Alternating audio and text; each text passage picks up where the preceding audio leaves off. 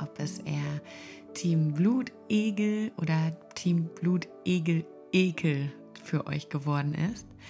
Ähm, ich bin nach wie vor total überzeugt von den kleinen Helferchen und finde es schön, dass ihr heute nochmal eingeschaltet habt.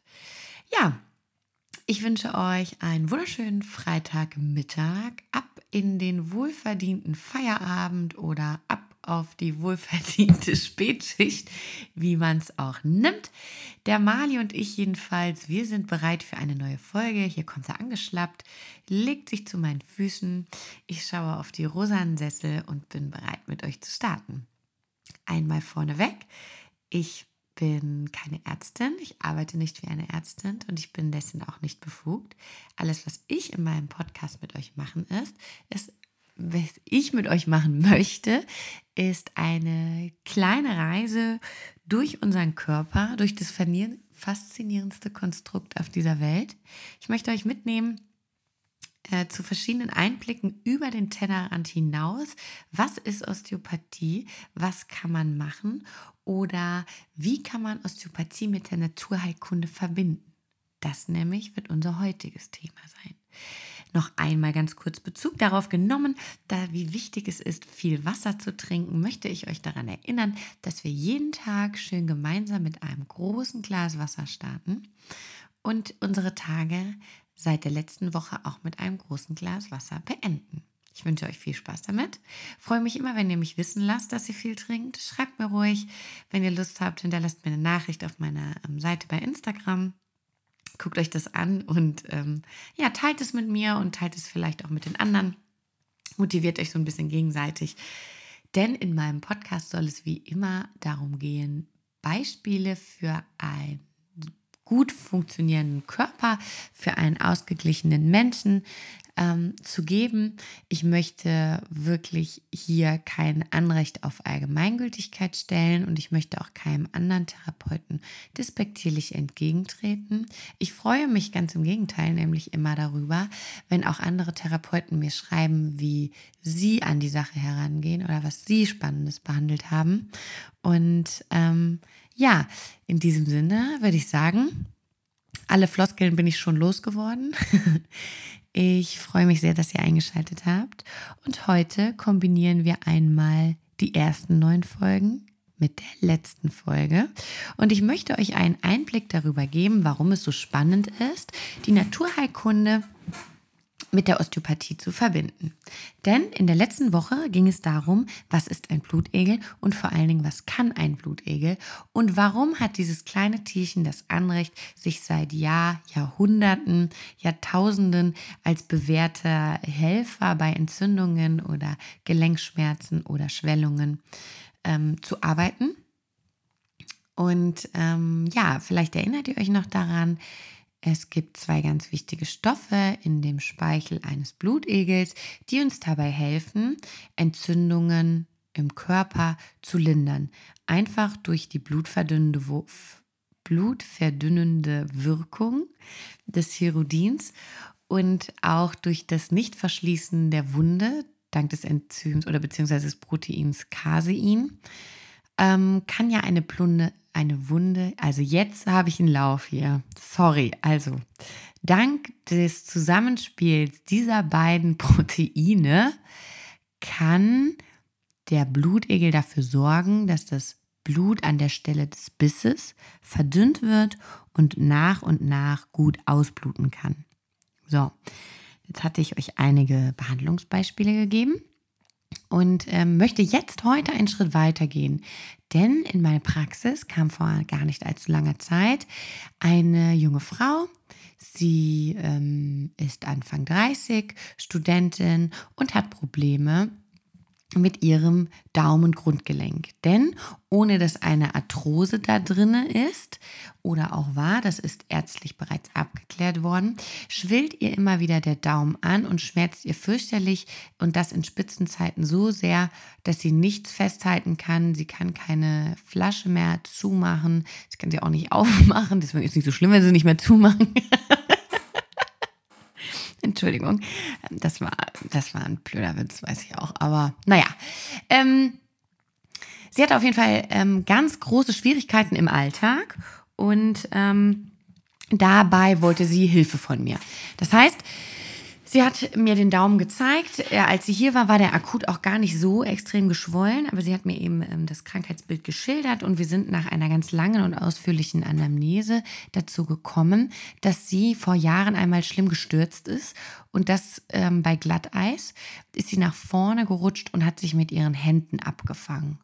Und ähm, ja, das war ein ganz spannender Anhaltspunkt, denn sie kam tatsächlich schon mit dem Wunsch zu mir, Sie möchte unbedingt, unbedingt geblutegelt werden, weil sie davon mal gehört hat, in der Stadt, in der sie vorher gelebt hat, haben das immer alle gemacht und sie möchte jetzt von mir geblutegelt werden. Da habe ich gesagt, ja, natürlich, das ist auf jeden Fall ein Fall dafür. Der Daumen war ähm, auch leicht gerötet, bisschen ähm, warm. Ähm, alles keine total akute Entzündung, aber man konnte schon sehen, dass da ein Prozess drin war. Und ähm, das ist ja auch eine richtige Indikation für die Blutegel. Ähm, mir war aber wichtig, wie es mir immer sehr wichtig ist, die Ursache rauszufiltern. Und ähm, ein Daumen, das habe ich schon mal gesagt, also generell habe ich schon mal gesagt, dass sich Dinge nicht einfach entzünden. Ja, also nur weil ich irgendwo drauf falle, kriegt da keine Entzündung rein. Die Entzündung kommt erst da rein, wenn vielleicht durch den Aufprall Gefäße nicht richtig mehr versorgt sind, dadurch die, die, die nach die daraus resultierend entzündete Stelle nicht gut mit Blut versorgt ist und deshalb kein Transport stattfinden kann von Sauerstoff, Mineralien und so weiter. Und dann kommt es zur Entzündung, wenn das ein bisschen schon so geht. Und ja, dann habe ich ihr halt gesagt, dass ich das sehr gerne mache, aber ich gerne mit ihr zusammen an die Ursache dieser Entzündung gehen würde, denn sie hat keine ähm, rheumatischen Vorerkrankungen, ihr Blutbild war unauffällig, keine genetische Disposition. Das heißt, keiner aus ihrer ähm, Verwandtschaft hat irgendwelche Vorerkrankungen vererbt in Richtung Arthrose oder Rheuma. Und da ist es ja schon die Frage, warum entzündet sich dieser Daumen immer wieder? Ja, und dann habe ich ihr vorgeschlagen, ob wir das nicht, ähm, wie es in meiner Praxis üblich ist, ineinander einbinden wollen. Die Naturerkunde mit der Osteopathie. Die Naturerkunde in dem Moment eben über die Blutegel. Und ja, sie war sehr angetan. Das äh, hat mir Spaß gemacht, denn ich wusste ja, dass das eine ganz sinnvolle Sache ist. Also habe ich zunächst eine osteopathische Behandlung mit ihr angesetzt und bin einmal quasi ihren Körper abgegangen, habe Körperquerstrukturen befreit, habe den Schmerznerv bzw. den Selbstheilungsnerv, den Nervus, Nervus vagus ähm, behandelt und habe mir dann aber auch angeguckt, dass ähm, tatsächlich, also wir sprechen hier die ganze Zeit übrigens von ihrem rechten Daumen, hätte ich auch mal sagen können, dass ähm, ihre, ihr CTÜ, also der cervicothorakale Übergang, jeder, der schon mal zugehört hat, kennt den, dass der tatsächlich leicht komprimiert war, das heißt zusammengedrückt. Und ähm, das ist natürlich immer, alles was ein bisschen enger ist, als es physiologisch notwendig ist, heißt, dass die Gefäße nicht so können, wie sie gerne wollen würden. Und dabei ist mir aufgefallen, dass ihr Schulterblatt sehr fest sitzt. Das heißt, man konnte das schlecht bewegen, was natürlich heißt, das Schulterblatt geht nach vorne über zum Schulterdach welches dann wiederum auf dem Oberarm aufliegt, also zum Glück nicht aufliegt, aber ja quasi das Schultergelenk formt und sich nur schlecht bewegen kann, obwohl dort über die Muskeln, über die Nerven ja die Versorgung für den Arm langläuft. Ja, wir hatten ja schon einmal in einer Folge ganz lange und breit die Rotatorenmanschette beschrieben. Und ähm, das heißt, wir haben, ich habe in meiner Behandlung diesen ganzen Weg mal frei gemacht. Ich habe ihr Schulterblatt befreit, habe das CTÜ befreit. Natürlich war ich dementsprechend auch am Latissimus dorsi, am Trapezius. Ich war an den entsprechenden Nervensträngen und ähm, habe mich dann so durchgekämpft, denn was ganz auffällig war, war, dass ihre Handwurzelknochen, die standen sozusagen wie Kraut und Rüben. Und äh, ja, wir sind auf dem Weg von der Hauptblutversorgung bis zu ihrem Daumen. Der hätte dringend mit frischem Blut versorgt werden müssen, damit auch die, die entzündeten Stoffe abtransportiert werden können. Ähm, sind mir halt einige Engstellen aufgefallen. Und das waren insbesondere die Handwurzelknochen. Die waren nicht frei gegeneinander beweglich. Wir hatten keinen guten Durchfluss. Das war alles sehr eng. Das war dann aber auch ähm, das Ellenbogengelenk, was sehr fest war. Unbeweglichkeit zwischen Elle und Speiche ist immer ist auch nicht so gut, weil wir ähm, dort verschiedene Membranen haben, die mit Gefäßen gefüllt sind, die wiederum dafür da sind, bis in die Hand hinunterzureichen und die Hand zu versorgen. Und wie schon erwähnt, wenn wir dann weiter nach oben gehen, Schulterdach, Oberarmkopf, Schulterblatt, rüber über die Muskulatur bis zur Wirbelsäule. Jetzt, wenn wir uns das wieder vorstellen wie so ein Gartenschlauch, der von oben, also von der Wirbelsäule bis in die Fingerspitzen gelegt werden sollte. Und dann haben wir mh, etwa fünf verschiedene sehr kräftige Menschen, die dort nicht nur draufstehen, die dort quasi nämlich schon seit drei Jahren draufstehen und drauf rumhüpfen, weil der Arm wird ja auch bewegt. Dann können wir uns vorstellen, wie viel von dem Wasser denn noch in unserer Hand ankommt. Und das ist durchaus nicht mehr viel. Und da, wo nichts ankommt, da, und das wissen wir schon, da wird auch nichts mehr wegtransportiert. Das heißt, alles das, was die Muskeln produziert haben, das bleibt einfach da. Und daraus hat sich höchstwahrscheinlich, ihr wisst, in der Osteopathie sind es immer Hypothesen oder Anmerkungen, die ich äh, erstelle, zumindest hat sich dort wahrscheinlich deshalb die Entzündung gebildet, denn da, wo keine Bewegung ist, nur da ist Platz für eine Entzündung. Nur Gewebe, was nicht gut versorgt ist mit Antransport und Abtransport, ist Gewebe, was sich entzünden kann. Und genau das ist dort eben passiert. Während ich ihr das dann alles gezeigt habe, ich gebe zu, es hat bei der Behandlung auch das ein oder andere Mal geknackst, weil wir das eben wieder richtig hinstellen mussten. Dann habe ich aber auch mit faszialen Techniken die Unterarmfaszien frei gemacht, Triggerpunkte befreit und so weiter und so fort. Das heißt, ich habe mit ganz vielen äh, mir bekannten osteopathischen Techniken gearbeitet, um diesen Arm wieder so frei zu bekommen, dass eine gesicherte Durchblutung möglich ist. Ja, und das war mir sehr wichtig, denn natürlich, ich habe letzte Woche gesagt, wie toll die Blutegel sind und wie super die das machen. Und das stimmt auch, aber wie schade wäre das, wenn die ihr aller, allerbestes an dem Daumen geben und die Wunde blutet aus, alles schön und gut, aber durch diesen Schlauch, auf dem fünf dicke Menschen stehen, kommen immer nur so zwei, drei Tröpfchen Blut dann noch an dann ist das doch total schade. Und das ist dann irgendwie so ein bisschen Verschwendung dieser fleißigen Helferschen. Und deswegen wähle ich immer den Weg, das osteopathisch mitzubegleiten, die Flüssigkeiten in Bewegung zu bringen, einen guten Schwung herzustellen und dann anzusetzen. Deshalb war es ähm, sehr gut, dass die Patientin sich mit mir zusammen darauf eingelassen hat, denn Genau zwei Wochen nach unserem ersten Termin habe ich mir das alles erstmal angeguckt. Ich wollte gucken, okay, wie lange war das Trauma wirklich da drin? War das wirklich der Sturz, den sie meinte, oder war da vielleicht noch was Älteres?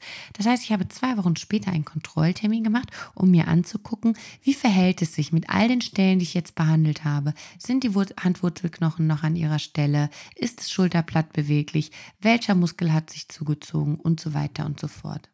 An dieser Stelle möchte ich einmal sagen, für die, die noch nicht so lange zuhören, ich bin bei diesem Beispiel gerade sehr punktuell.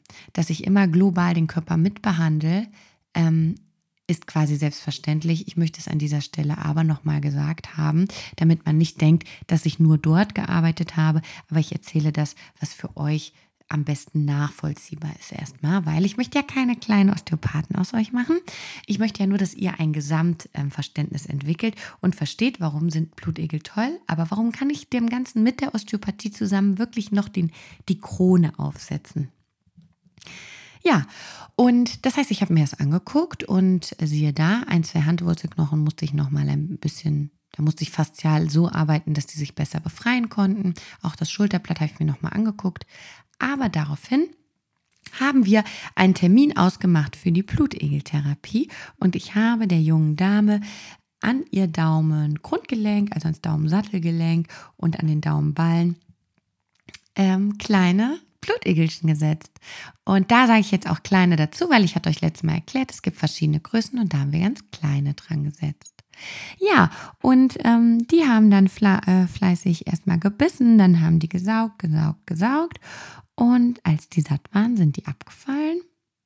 Dann haben wir das brav ausbluten lassen. Dann haben wir nach einer Viertelstunde mal geguckt, wie es so aussieht.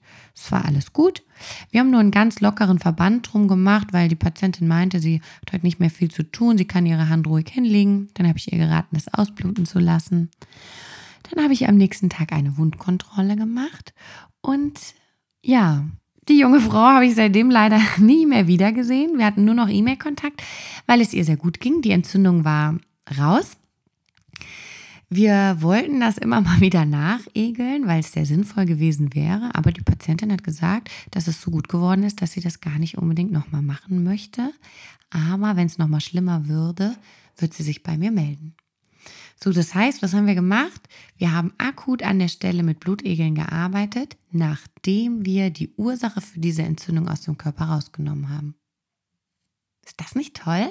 ist das nicht eine super Sache, dass wir solche Möglichkeiten haben, ohne ein einziges Medikament oder eine einzige Spritze oder, oder, oder, oder. Ähm, ich, jetzt fange ich wieder an zu grinsen, weil ich es liebe, wenn sich so ein Kreis schließt und wenn man einfach merkt, ähm, dass die ganze Arbeit so einhergeht und dass immer wieder dieses Konzept Bewegung ist Leben Fluss im Körper ist Leben, Flüssigkeiten müssen verschieblich sein, dann, ja, dann macht das einfach Spaß und dann zeigt es mir wieder, warum ich diesen Job so sehr liebe und ähm, es zeigt mir auch wieder, warum ich das so gerne mit euch teile und euch erzählen möchte, weil es mir Spaß macht, wenn ihr nur so zwei Prozent meiner Begeisterung teilen könnt, weil das heißt dann, dass ihr den Podcast gehört habt und mit mir zusammen ein bisschen über den Tellerrand geschaut habt und ähm, ja, vielleicht hilft es euch das nächste Mal, wenn ihr irgendwo bei euch oder euren Liebsten etwas findet, was euch auffällt oder wo ihr denkt, na, wie wär's? Sollen wir mal ein Glas Wasser trinken? Sollen wir uns mal ein bisschen mehr bewegen? Wollen wir vielleicht mit Wärme arbeiten, mit Blutegeln, vielleicht mit der Osteopathie? Hm. Ja, mit diesen Fragen möchte ich euch und eure Liebsten in ein wunderschönes Wochenende entlassen. Bleibt alle gesund und ähm, das soll überhaupt nicht einfach so dahergesagt sein. Ich wünsche euch allen eine gute und stressfreie Zeit.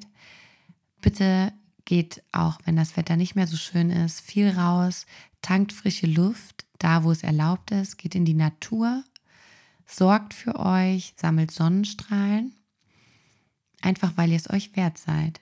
Einfach weil ihr es verdient habt. Und ja, haltet Kontakt mit euren Liebsten, aber haltet Abstand zu allen. Ich wünsche euch eine gute Zeit. Ich bedanke mich, dass ihr alle dabei wart. Ich freue mich sehr, wenn ich euch noch einmal daran erinnern darf, dass ihr bitte heute Abend ein großes Glas Wasser trinkt, morgen früh auch und so weiter und so weiter. Und ja, bis dahin, danke fürs Zuhören. Habt ein, eine schöne Zeit und macht's euch fein.